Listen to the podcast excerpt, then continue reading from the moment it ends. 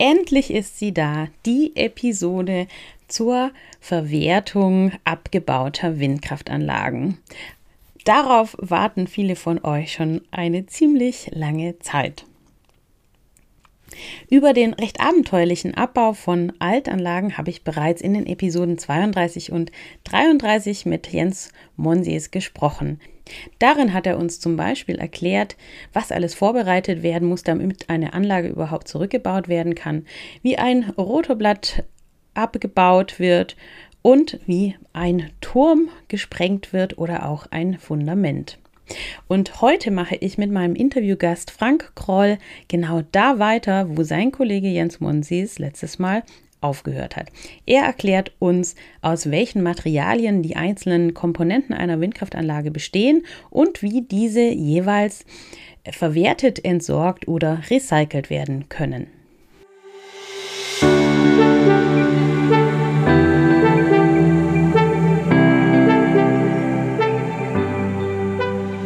Hallo und herzlich willkommen im Windkanal, dem Podcast für alle, die einfach mehr über Windenergie wissen wollen. Ich bin Julia, Windenergie-Expertin aus dem Süden Deutschlands und begeistert für die Energiewende im Einsatz. Ich erkläre einfach und verständlich Wissenswertes aus der Welt der Windenergie. So könnt ihr euch eine eigene Meinung bilden und ab sofort fundiert mitreden.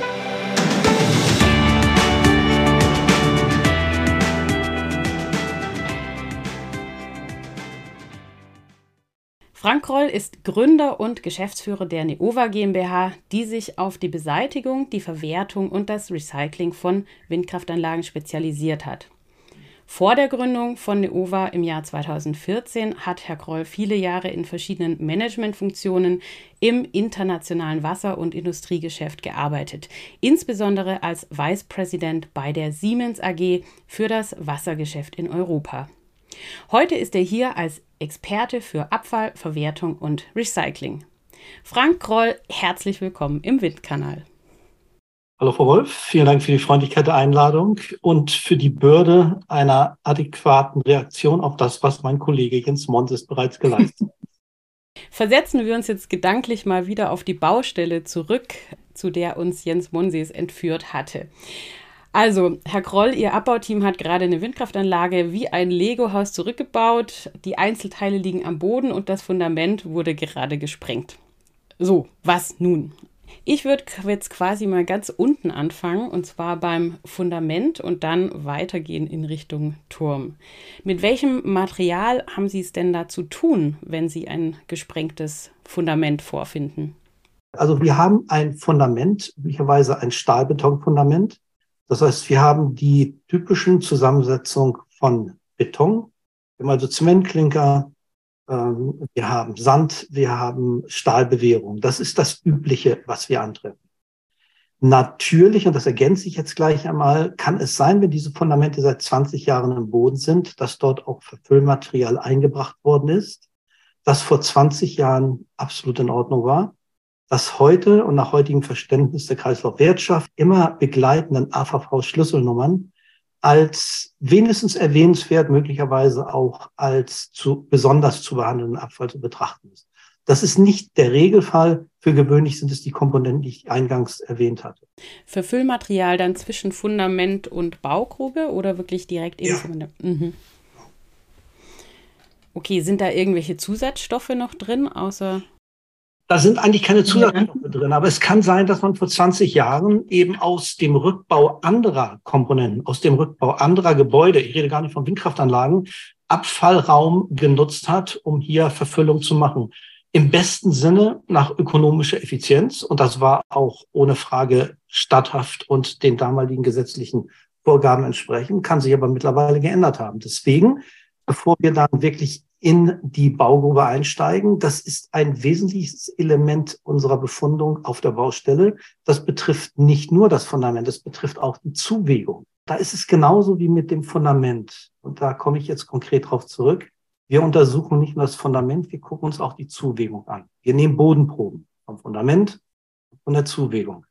Und dann kann es eben sein, dass ich auf Besonderheiten treffe. Das machen wir auch nicht in eigenem Beritt. Da haben wir zertifizierte Unternehmen, die nichts mit der Neova zu tun haben. die nur ihrem Gewissen dem Gesetzgeber gegenüber verpflichtet sind. Die machen nach einer statistischen Normalverteilung diese Probenamen, setzen die auf, führen eine Analytik durch informieren uns darüber, was sie gefunden haben. Und im Idealfall nichts Aufregendes. Zurück zum Fundament. Wir haben also das Fundament jetzt durch eine Auflockerungssprengung vor uns.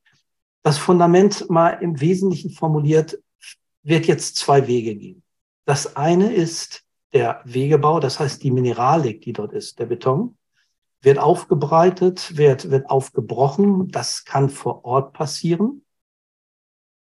Das kann aber auch an einer dafür vorgesehenen Wiederaufbereitungsanlage oder an einer oder in einer entsprechend genehmigten Anlage erfolgen.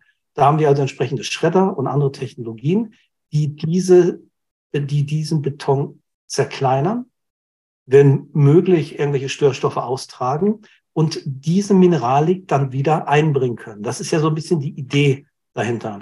Es gibt da unterschiedliche Kategorien. Wir reden da ähm, in der Verwertung von den sogenannten Z1 oder Z0 oder Z11 Materialien. Das sind also Materialien, die ich wieder einbringen kann. Da besteht keine Not, da besteht keine Sorge.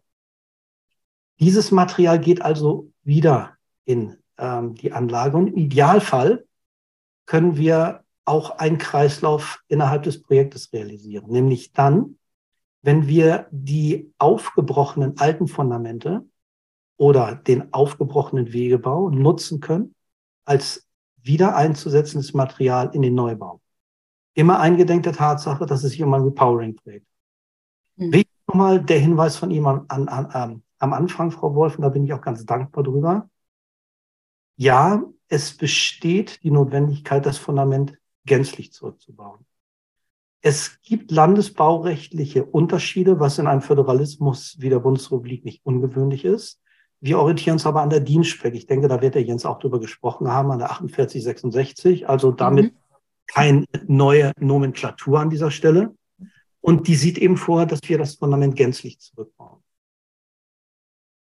Und das zweite Gut, der zweite Stoffstrom ist dann der Stahl oder die Stahlbewährung.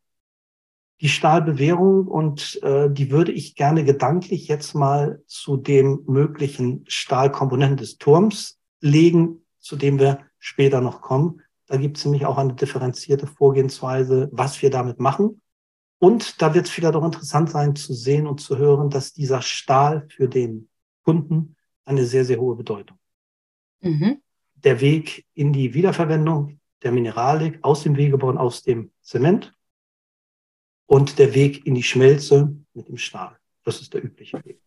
Mhm. Jetzt hatte ich ja vorher einmal erwähnt, ähm, dass es für gewöhnlich Unauffälligkeiten gibt. Und wenn ich mit Ihnen in diesem Podcast rede, dann reden wir nicht über die Theorie des Rückbaus von Windkraftanlagen, sondern der lebt ja auch davon, dass wir die Praxis bemühen. Wir haben also gerade einen Rückbau ähm, in Sachsen-Anhalt, bei dem Auffälligkeiten waren in der Zusammensetzung des Materials. Das ist dem Umstand geschuldet, dass diese Windkraftanlage auf einer ehemaligen Tagesbaustätte das bedeutet, dass wir eine Analytik haben. Diese Analytik sieht vor, dass es Material ist, das nicht wieder eingebracht werden kann, sondern und nach dieser Klasse Z11 oder Z2 kommt dann die Deponieklassenverordnung. Und das hat eine Schadstoffbelastung gehabt, die eben vorsieht, dass dieses Material auf einer Sonderdeponie eingelagert werden kann. Dort in der Region nichts Ungewöhnliches. Ich möchte nur sagen, und an diesem Beispiel noch einmal unterlegen. Wir gehen vom Besten aus, führen eine unabhängige Analytik durch und reagieren dann mit dem entsprechenden Entsorgungsweg. Aber das mhm. ist Entsorgungsfachbetrieb Business as usual.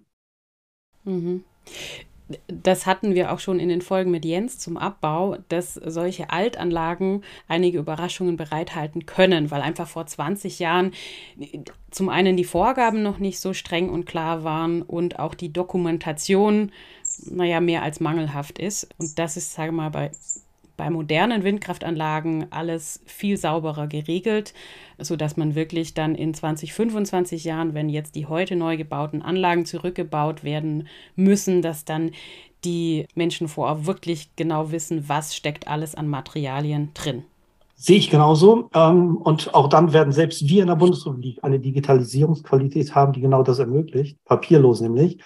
Es gibt noch einen Grund und deswegen muss man den auch aus der Sicht des Rückbaus immer ein wenig entschuldigend und, und auch manchmal mit einer gewissen Laissez-faire-Haltung sehen. Wir haben ja einen hochkonsolidierten Markt. Viele Betreiber, viele Inverkehrbringer, viele Unternehmen, die aus den Pioniertagen des Windenergieanlagenbaus kommen, die gibt's heute nicht mehr. Die wurden aufgekauft, die gingen insolvent, die Aufgekauften wurden wiederum aufgekauft und die Stringenz in der Weitergabe der Dokumentation ist an der Stelle einfach auch beschränkt. Das ist menschlich, aber bisweilen auch den Akquisitionsprozessen geschuldet.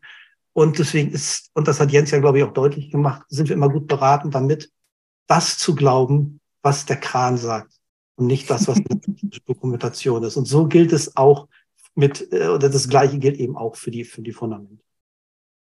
Genau, also was der Kran sagt, da ging es darum, ne, wenn der Betreiber sagt, das Rotorblatt hat ein Gewicht von acht Tonnen und äh, wenn er dann aber am Kran hängt und man merkt, mit acht, neun, zehn Tonnen kommt noch nichts hoch oder kommt nichts in den Kran, dann ist das Rotorblatt wohl ganz offensichtlich schwerer, als es in den Spezifikationen drin steht.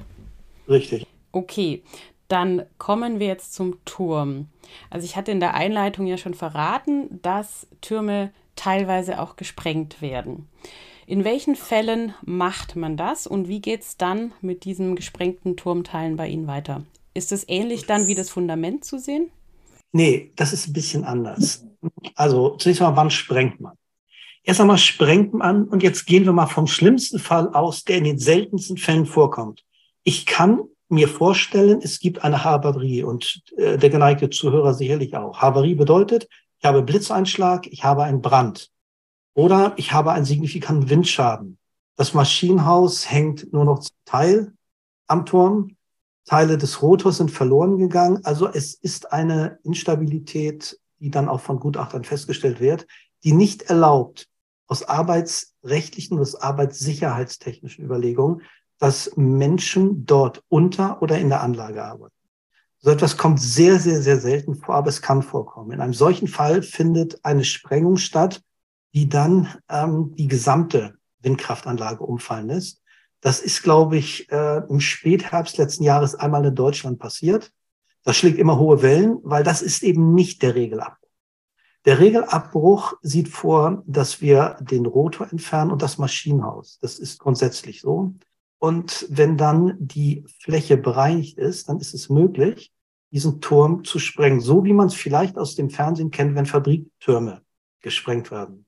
Wir haben hier ähm, sehr häufig eine Situation, in der wir eine sogenannte Faltsprengung machen. Das bedeutet, nicht wir, sondern der Partner, der diese Sprengung durchführt, ein Fachunternehmen, zündet Mikrosekunden versetzt zwei Ladungen, ein Ladungsring am Fuß und ein nicht ganz in der Mitte. Ähm, durch den Verdichtungsstoß der ersten Explosion wird die Fallrichtung geklärt und durch den entgegengesetzten Verdichtungsstoß der zweiten Sprengung in die entgegengesetzte Richtung der, der ersten Fallrichtung führt dazu, dass dieser Turm übereinander zusammenklappt.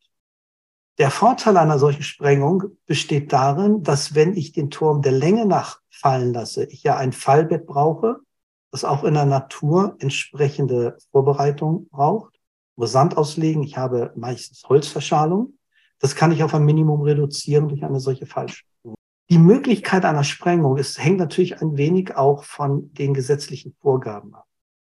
Ähm, es müssen bestimmte Kriterien erfüllt sein, dass so etwas gemacht werden kann. Das liegt in der Hoheit der, äh, des Sprengfachunternehmens. Was vielleicht interessant ist, eine solche Sprengung ist nichts Besonderes, die muss nicht mal genehmigt werden, wenn es ein Fachunternehmen macht, die muss nur angemeldet werden. Es geht damit deutlich schneller. Es ist günstiger, ein wenig günstiger. Aber was es vor allen Dingen äh, macht, es erlaubt sehr rasch die Arbeit am Boden. Während wenn Sie von einem Beton, und wir reden ja beim Sprengen jetzt von Betontürmen, während Sie sonst ja mit konventionellen Methoden den Turm von oben nach unten ab bauen müssten. Mhm. Da spricht also einiges für diese Sprengung. Aber wie gesagt, bei Betontürmen. Bei den Stahltürmen gehen wir natürlich komplett anders vor. Bei den Stahltürmen wird ebenfalls Rotorblatt ähm, oder der Stern, also der Rotor mit den drei, mit den drei Rotorblättern abgezogen. Es wird das Maschinenhaus runtergenommen und aus statischen Gründen noch immer das oberste Turmsegment. Dann werden diese Stahlsegmente am Boden abgelegt und die werden nicht irgendwo abgelegt. Ähm, das wird vorher in der Topografie des Bauplatzes genau eingezeichnet. Denn wenn die am Boden liegen, äh, beginnen dort ja die Heißarbeiten. Das heißt, Stahlelemente dieser Stahltürme werden mit Schweißleistung zerkleinert. Auf welche Größe? Das hängt ein bisschen von der, ähm, das hängt ein bisschen von der Logistik ab, die wir auf der Baustelle haben. Ähm, die Turmsegmente, die wir zuletzt ähm, gemacht haben, die wurden der Länge nach gesägt. Also das heißt, sag mal, aus einem Turmsegment von, von sechs, acht Meter wurden dann zwei von vier Metern. Und die wurden dann nochmal halbiert, so dass sie transportiert werden konnten. Die gehen dann in einen Fachbetrieb, das ist ein Schrottfachbetrieb. Und in diesem Fachbetrieb werden dann die Zerkleinerungsmaßnahmen fortgesetzt und fortgeführt. Denn, und das ist jetzt das Interessante an diesem Modell, der Schrottfachbetrieb hat ja Zugänge zu den unterschiedlichen Schmelzen, also zu den Hütten, zu den Stahl, äh, Unternehmen, die aufgrund der Klassifizierung des Stahls festlegen, was für diesen Stahl bezahlt wird. Im Gegensatz zum Beton, der üblicherweise, wenn er irgendwo verwertet wird, Geld kostet, stellt Stahl ja einen echten Marktwert, auch einen Wert für den Kunden dar. Und das ist eben besonders wichtig, das im Hinterkopf zu behalten, Stahl wird entsprechend unterschiedlicher Notifizierung. Bei uns in Deutschland sind es die sogenannten BDSV-Listen, die monatlich ähm, aktualisiert werden. Diese BDSV-Listen sehen vor, wie für unterschiedliche Stahlsorten Preise realisiert werden. Diese Preise realisiert der Schrotthändler oder der, der Fachbetrieb, der die Schrottarbeiten und die, die äh, Zugänge zu den stahlverarbeitenden Unternehmen hat, dadurch, dass er die unterschiedlichen Stahlsorten so aufbereitet, wie das Stahlwerk sie gerne haben möchte. Und das bringt dann, um mal so ein paar Zahlen zu nennen, wir hatten im Sommer letzten Jahres Notifizierung von über 400 Euro für bestimmte Stahlsorten. Pro Tonne wahrscheinlich. Pro Tonne immer, genau. Und wenn wir, und das waren ungefähr 1500 Tonnen Stahl, das sind also um und bei 600.000 Euro. Diese 600.000 Euro werden also aus der, dem Transport oder aus der Wiederverwertung des Stahls in den Hütten re, äh, realisiert und dem Kunden gutgeschrieben. Die Anlage ist im Eigentum des Kunden und dort hat er einen inneren Wert und dieser innere Wert ist unter anderem das Stahl, also der, der Stahl. Und wenn Sie dann zu einem richtigen Zeitpunkt, und richtig bedeutet, ich habe eine hohe BDSV-Notierung, wenn Sie zu einem vermeintlich richtigen Zeitpunkt den Rückbau realisieren, können Sie über die realisierten Ergebnisse oder, oder Zahlungsströme aus der Stahlverwertung einen Großteil Ihrer Kosten decken. Im Idealfall bleibt sogar noch was übrig. Deswegen ist dieses Thema Stahl von so großer Bedeutung. Deswegen ist es wichtig, die richtige Verarbeitung vor Ort zu haben. Und wie findet so eine Verarbeitung vor Ort statt? Wir müssen uns ja mal vorstellen, wo stehen Windkraftanlagen? Die stehen immer in der Natur.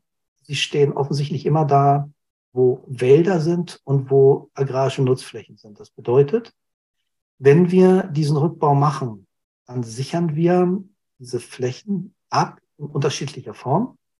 Ähm, es kann sein, also wie, es wird grundsätzlich ähm, werden Folien ausgelegt. Für gewöhnlich ergänzen wir die noch mit Sand, um da wirklich eine keine Durchlässigkeit oder eine nicht-Durchlässigkeit zu gewährleisten. Und dann beginnen die Stahlarbeiten. Dabei ähm, gibt es Funkenflug. Das heißt, es ist darauf zu achten, dass ich keine entzündliche ähm, Gefahr in der Nähe habe. Die Stahlarbeiten ähm, sind grundsätzlich, sagen wir so, sie sind im Gegensatz zum anderen Rückbau immer ein wenig mit größerer Vorsicht zu betrachten. Das sieht man auch daran, dass wir immer Lösch Vorrichtungen dabei haben. Also auf jeder unserer Baustelle haben wir Löschtanks und Batterien von Feuerlöschern.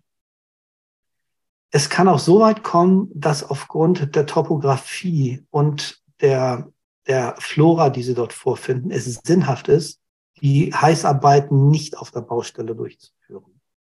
Ähm, je nachdem, wie die Vegetationsperiode ist, im August haben Sie bereits Felder, die kurz vor dem Abernten stehen. Und Sie haben Wälder. Und wir wissen im August, dass die Wälder trocken sind. Das gleiche gilt für die Felder. Und dann macht es durchaus Sinn, die Stahlarbeiten zu verlagern, und zwar an Stellen oder an Plätze, wo es weniger gefährlich ist. Und das ist für gewöhnlich bei den Fachbetrieben der Fall. Also das hm. ist so die Logik, ähm, die wir in den, in den Verarbeitungsprozessen haben, wenn es um Stahl geht. Mhm. Also um, den Stahlschrott kümmern sich andere Unternehmen, das machen nicht Sie bei sich im Haus. Sie liefern das dort an. Ähm, ich habe noch eine Frage jetzt zu den Preisen. Sie haben vorhin Euro- und Tonnenwerte genannt. Wie viel wiegt denn so im Schnitt ein Stahlturm, der aktuell zurückgebaut wird? Machen wir es wieder ganz konkret. Bei den letzten, beim letzten Rückbau hatte ich ungefähr, ungefähr 180 bis 200 Tonnen pro Anlage. Insgesamt oder nur der Turm? Für mhm. einen Turm. Und den Komponenten, die noch im Maschinenhaus sind. Dann würde ich sagen, gehen wir zum nächsten großen Teil, dem Maschinenhaus. Was steckt da alles drin, was Sie besonders behandeln müssen? Also nehmen wir mal die Hülle. Die Hülle subsumieren wir mal unter den duroplastischen Werkstoffen. Das heißt, das ist das, was wir mit den Rotorblättern dann zu einem anderen Zeitpunkt nochmal diskutieren. Wenn dieser GFK ähm, Ummantelung und Verdeckung und Abdeckung jetzt weg ist, dann finde ich natürlich wieder sehr viel Stahl da drin. Getriebe, ähm, Generator, Kupplung, ähm, Schaltschränke, mhm. Verkabelung, Schmierstoffe, Öle, Hydrauliköle, Schmieröle und Magneten und seltene Erden. Mhm. Also im Wesentlichen. Ähm, mit den Maschinenhäusern ist es dann ähnlich. Die Maschinenhäuser werden dann auf der Baustelle zerlegt. Das heißt, die Stahlkomponenten werden rausgetrennt und nach den gleichen Kriterien wie auch die Stahltürme entsprechend der äh, Klassifizierung aufbereitet und den über die Fachbetriebe, Schrottbewertung, dann den äh, Stahlwerken und den Hütten zugeführt. Das ist, äh, sag mal auch, das ist Standard. Es gelten die gleichen sicherheitsrelevanten Aspekte wie beim Rückbau des Turms, keine Frage. Was hier äh, vorher sichergestellt werden muss, ist, dass vermeintliche Öle, Schmierstoffe, Fette, ähm, und auch da machen wir das mit Fachbetrieben, dass die gesichert werden, dass die abgesaugt werden. Und die werden eben nicht einfach entsorgt, sondern für gewöhnlich ist es so, dass die Öle, die Schmierstoffe, die Fette auch einer Wiederverwertung zugeführt werden. Es gibt Fachbetriebe der chemischen Industrie, die genau diese Wiederaufbereitungen durchführen. Ähm, also haben wir auch an der Stelle wenig Material, von dem wir sagen können, das muss jetzt irgendwie entsorgt werden, sondern das kann in hohem Maße recycelt werden. Und es ist jetzt ja. nichts, was jetzt speziell ähm, ein Windkraftthema ist. Das ist nicht speziell ein Windkraftthema, aber es ist mir immer wichtig, das im Kontext mit Windkraftanlagen zu äh, aktiv anzusprechen. Natürlich haben wir diese Materialien, nur weil es eine regenerative Energiequelle ist, funktioniert sie trotzdem nach grundsätzlichen physikalischen Gesetzmäßigkeiten. Und auch wer Physik in der gymnasialen Oberstufe abgewählt hat, muss sich mit diesen Gesetzmäßigkeiten auseinandersetzen. Das ist einfach mal so. Und ähm, wir kommen, also eins fällt häufig hinten runter. Das sind ähm, die seltenen Erden. Das sind auch keine großen Mengen.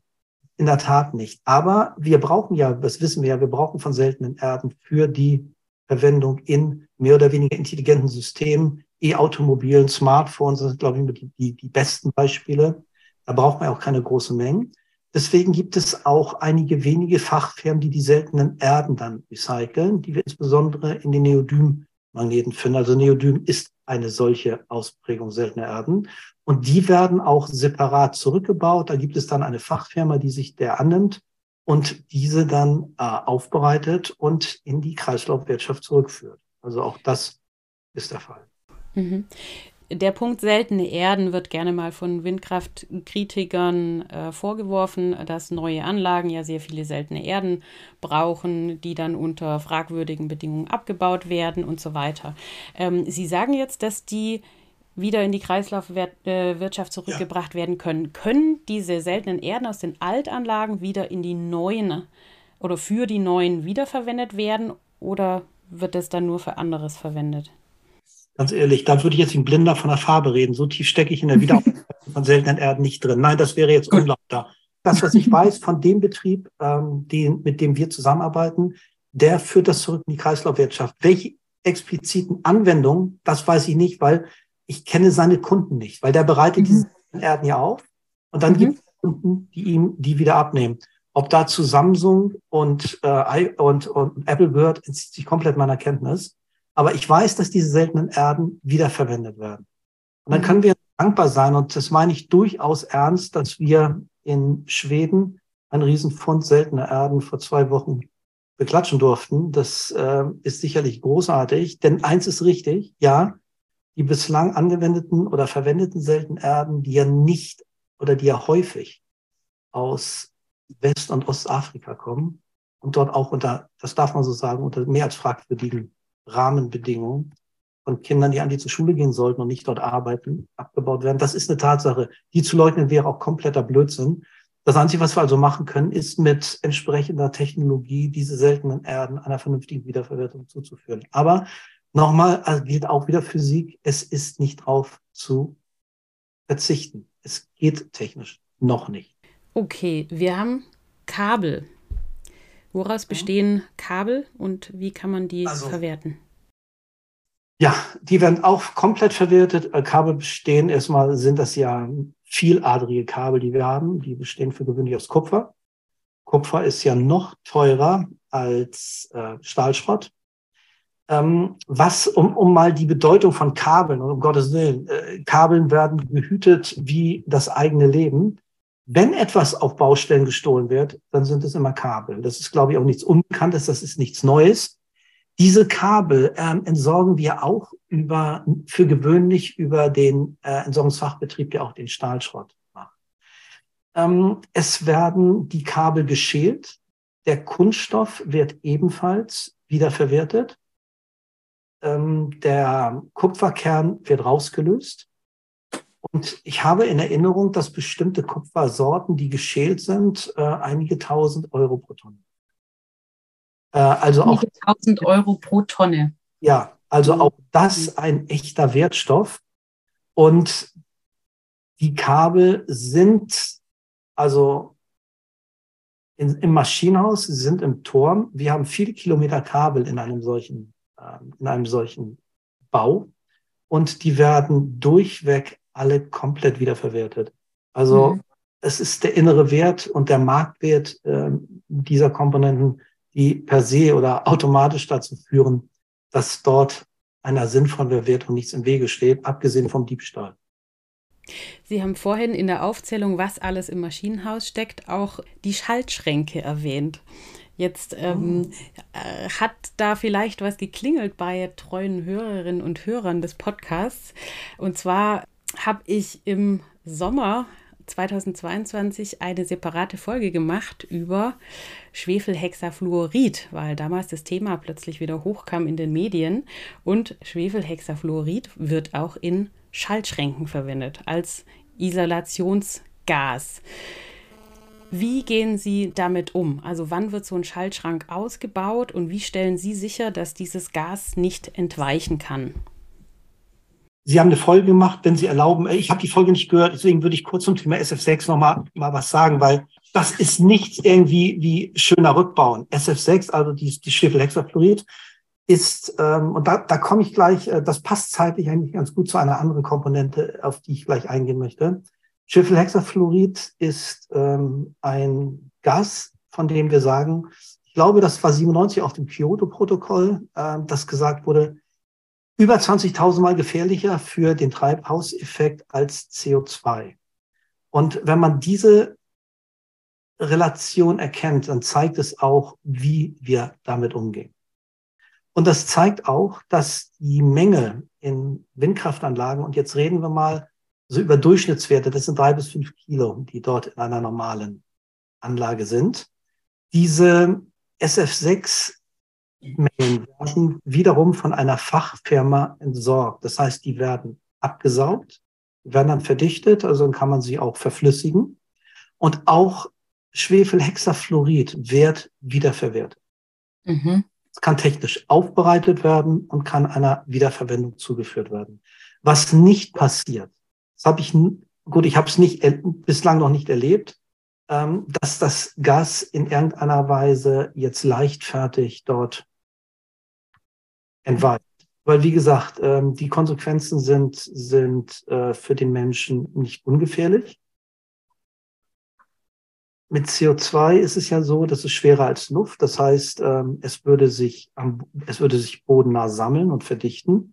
Das Gleiche gilt ja auch, auch für das, für das Schutzgas. Deswegen wird es eben unter höchsten Sicherheitsbedingungen abgesaugt und dann in Fachbetrieben kann es wiederverwertet werden. Das mhm. Umgang, der üblicherweise State of the Art ist, wenn es um Schwefelhexafluorid geht. Das Ganze ist ja ein Phänomen sogenannter GIS-Systeme, also gasisolierter Schaltung. Die Alternative zu Schwefelhexafluorid ist das Vakuum. Also aus physikalischer Sicht wäre es das Vakuum. Vakuum herzustellen oder wiederherzustellen auf einer Windkraftanlage ist zweifelsfrei möglich, aber sicherlich die anspruchsvollere Lösung. Ich weiß, und das habe ich ehrlich jetzt bin ich ganz offen, auch in Vorbereitung unser Gespräch heute gemacht. Ich weiß, dass das Umweltbundesamt daran arbeitet, mit Fachfirmen und das Fraunhofer Institut auch, das für Schwefelhexafluorid eine Lösung gefunden. Das ist übrigens nichts Neues. Ähm, und da musste ich jetzt nicht nachgucken, daran konnte ich mich gut erinnern. Kyoto war 97 und meine erst, mein erster Kontakt noch zu Siemens-Zeiten bei einem Projekt während meiner Zeit in China war nämlich der Umgang mit Schwefelhexafluorid in gasisolierten Schaltanlagen. In großen Transformationszentren, also ähm, dort, wo Umspannwerke sind, da reden wir ja ganz schnell über mehrere Tonnen von Schwefelhexafluorid. Also es ist ein relevantes Thema, das ist uns bekannt und es gibt, und auch das ist ja klar, über die Menge, die ist bekannt. Und es gibt dann auch einen Nachweis darüber, dass die technisch vorhandene Menge abgesaugt und einer Wiederverwertung oder einer vernünftigen Entsorgung zugeführt worden ist. Also da haben wir eine lückenlose, durchgängige Dokumentation. Mhm. Aber ja, es ist so ein bisschen the pain in the ass. Das ist richtig. Gut. Gibt es noch irgendwelche anderen Materialien, die womöglich äh, als Sondermüll deklariert werden könnten, die in der WEA verbaut sind? Nee, nee, nee, nee, nee. Bei Sondermüll kriege ich ja, hatte ich ja schon mal gesagt, Sondermüll erinnert mich immer an die Terminologie der Castortransporte. Nein, wir handeln kein Uran 235, äh, auch nichts Vergleichbares. Nein, das ist es nicht. Was wir haben, und das möchte ich auch, auch klar und, und deutlich sagen, ich habe mir nochmal die Mengen angeguckt, äh, auch vorbereitet unser Gespräch, wenn es um Elektronikkomponenten geht. Der Elektronikschrott, um das mal in eine verdauliche äh, Terminologie zu gießen, der Elektronikschrott ist der einzige, bei dem wir immer genau hingucken, weil wir beim Elektronikschrott etwa 15 Prozent haben, die wir nicht sauber recyceln können. Ähm, der Elektronikschrott, den wir haben, kommt zum Teil aus den Schaltanlagen, ähm, sind äh, Komponenten, sind Platinen, die nicht mehr wiederverwertet werden können, die tatsächlich vernünftig zerlegt und dann entsorgt werden müssen. Auf die ganze Anlage betrachtet, das ist, ist relativ einfach. Ich habe mir ähm, aus einer dieser Anlagen mal die Gewichtsverhältnisse angeguckt. Wir haben ähm, Gesamtgewicht von 650 Tonnen und von den 650 Tonnen haben wir 14 äh, Tonnen Elektronik gehabt. Die 14 Tonnen sind äh, in allen Elementen, die sind im Maschinenhaus gewesen, die waren im Turm, ähm, die waren auch zum Teil in ganz kleiner äh, Menge äh, in den Rotorblättern. Und ähm, diese 14 Tonnen machen ungefähr zwei Prozent des Gesamtgewichts. Und von diesen zwei Prozent des Gesamtgewichts haben wir gesagt, müssen wir 15 Prozent in etwa ähm, entsorgen. Das zeigt also, wir reden hier über wirklich äh, geringe, geringe Mengen, aber die gibt es. Und wie gehen wir jetzt damit um? Ähm, es kommt, wenn wir größere Bauten haben, immer zu interessanten Begegnungen. Ähm, das war für mich neu. Das ist so gewollt und ich finde das im Nachhinein betrachtet auch recht clever. Also, ich bin jetzt irgendwo in Österreich, baue einen Windkraftpark zurück und auf einmal hält vor mir ein Auto mit Ostholsteiner Kennzeichen. Der kommt also aus irgendeiner Region zwischen Plön und der Ostsee. Nicht naheliegend für das Waldviertel. Warum macht er das? Weil er ein Spezialist ist für die Wiederverwendung elektronischer Komponenten. Das ist ein Unternehmen, das sich darauf spezialisiert hat, aus Windkraftanlagen, die zurückgebaut werden, die Komponenten, und da reden wir jetzt insbesondere über CPUs, über diese Central Process Units, ähm, aus Ende der 90er, Anfang der 2000er, die hier noch einwandfrei funktionieren, aber möglicherweise andernorts bei Windkraftanlagen, die noch nicht zurückgebaut werden sollen, Schwierigkeiten machen. Und ähm, für den geneigten Windows-User ist das so ein bisschen der Vergleich, als würde ich jetzt sagen, ich habe da ein Problem, da läuft was nicht mehr auf Windows XP. Kannst du mir da mal helfen? Da schlägt vermutlich äh, jede Hotline bei, bei Microsoft die Hände im Kopf zusammen, Gottes Willen. Nee, da haben wir nur wirklich nichts mehr drüber. Aber in der Windkraftindustrie sieht das anders aus. Der nimmt also diese CPUs, nimmt die Software dazu und setzt diese Komponenten dort ein, wo es möglicherweise elektronische Auffälligkeiten und Ausfälle gab bei anderen Anlagen. Das ist ein Unternehmen, das über die Marktverteilung dieser älteren Aggregate und ihrer Technologien und ihrer Oberflächenbedienung recht gut informiert ist. Und das ist so ein bisschen Kreislaufwirtschaft, wie wir uns das vorstellen. Er räubert also an einer Anlage, die ohnehin zurückgebaut wird. Er räubert dort und holt sich Schrott raus, Elektronikschrott, den er andernorts vernünftig einsetzen kann. Damit ist es kein Schrott mehr, damit ist es eine Substitution eines Produkts. Das ist gewollt, das wird von allen Kunden auch immer gutiert und unterstützt. Das war auch in diesem Fall so. Das wollte man ganz gezielt, dass diese Wiederverwendung gewährleistet ist, weil das also die Verlängerung einer solchen Laufzeit einer einzelnen Komponente immer noch die intelligentere Lösung ist als jede Form von Entsorgung. Egal wie viel zurückbleibt und wie viel ich wiederverwenden kann. Also die Verlängerung eines Lebenszyklus einer anderen Anlage hängt dann daran. Ist ein bisschen wie Organtransplantation, ohne dass wir den Begriff zu ernst also das ist immer ein Element, über das wir nachdenken, wenn wir Anlagenrückbau machen und Elektronikschrott vor uns haben. Mhm. Sie hatten mir im Vorgespräch äh, die Differenzierung erklärt zwischen Beseitigung, Verwertung und Recycling. Also wir, da gibt es so ein paar Stufen. Also da, das Elendeste ist der Abfall zur Entsorgung. Der muss weg. Ähm, Im schlimmsten Fall muss der deponiert werden, wenn es keine andere Möglichkeit gibt. Dann haben wir an der Stufe davor den Abfall zur Verwertung. Das heißt, ich kann verwerten, da steckt ja auch der Begriff Wert drin, ich kann diese ähm, Abfallströme gänzlich oder zum Teil wieder verwerten in anderer Form. Wieder, das bedeutet nicht in gleicher Form, aber ich kann sie verwerten, sie stellen meinetwegen auch in einer, man spricht ja vom Downgrading, in einer anderen Entsorgungsstufe einen Wert dar. Aber es wird einer äh, Verwertung zugeführt und das Recycling im engeren Sinne bedeutet, ich nehme diesen Abfallstrom, bereite ihn in unterschiedlicher Tiefe auf und kann ihn, diesen Strom, der einer gleichen oder ähnlichen Verwendung wieder zuführen. Jetzt, damit das nicht so abstrakt klingt, was bedeutet das konkret? Ähm, Stahlschrott zum Beispiel. Stahlschrott kann ich komplett recyceln. Der kommt in die Schmelze, der wird technologisch behandelt, insbesondere thermochemisch und wird dann über unterschiedliche Veredelungsstufen im Hüttenwerk aufbereitet und als neuer Stahl eingesetzt. Da haben wir eine, ein ideales Recycling. Also das ist ohne, ohne Problem möglich. Papier kann ich recyceln ähm, im Durchschnitt. Und äh, das ist das, was ich so laienhaft in den letzten Jahren in der Entsorgung gelernt habe, da ich ja nicht gelernter Entsorger bin, äh, habe ich die Zahlen aber nicht vergessen. Eine Papierfaser kann ich sechs bis acht Mal wiederverwenden. Auch das ist ein Recycling. Wenn wir über Rotorblätter sprechen, werde ich auch sagen, warum der Begriff Recycling immer mit einer Fußnote versehen werden muss, um mhm. zu sein. Aber das sind die, die unterschiedlichen Stufen. Man spricht davon, ich weiß gar nicht, ob das weltweit ist, aber innerhalb der Europäischen Union auf jeden Fall von einer Abfallpyramide. Und in der Spitze ist die Abfallvermeidung, also indem es gar nicht erst entsteht. Und wenn wir jetzt, ohne spitzfindig zu sein, wenn wir jetzt nochmal auf die Referenzierung des Elektroschrotts zurückgehen, wenn jemand eine Komponente rausbaut und die andernorts einsetzt, dann sind wir ganz dicht an dieser Vermeidung. Ja, wie gesagt, mhm. mit dem Augenzwinkern. Ähm, ich will das auch nicht schönreden, nur es ist tatsächlich so, dass ähm, in der Windkraftanlage, wenn ich die Betonelemente, also die Mineralik wiederverwenden kann und den Stahlschrott, dann bin ich ähm, tatsächlich im Recycling. Okay. Jetzt haben wir uns also angeschaut, äh, was alles wie verwertet wird von der Windkraftanlage, außer die Rotorblätter.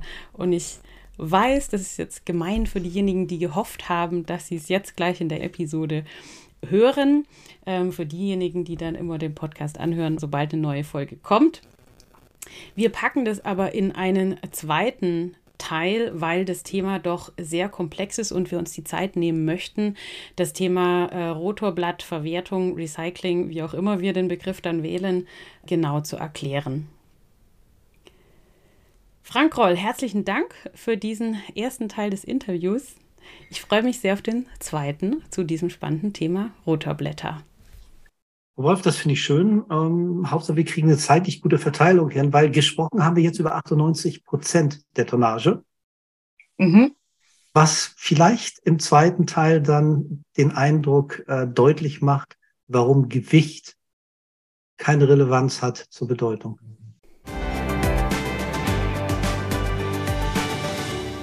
Das war also der erste Teil des Interviews zum Thema Verwertung alter Windkraftanlagen.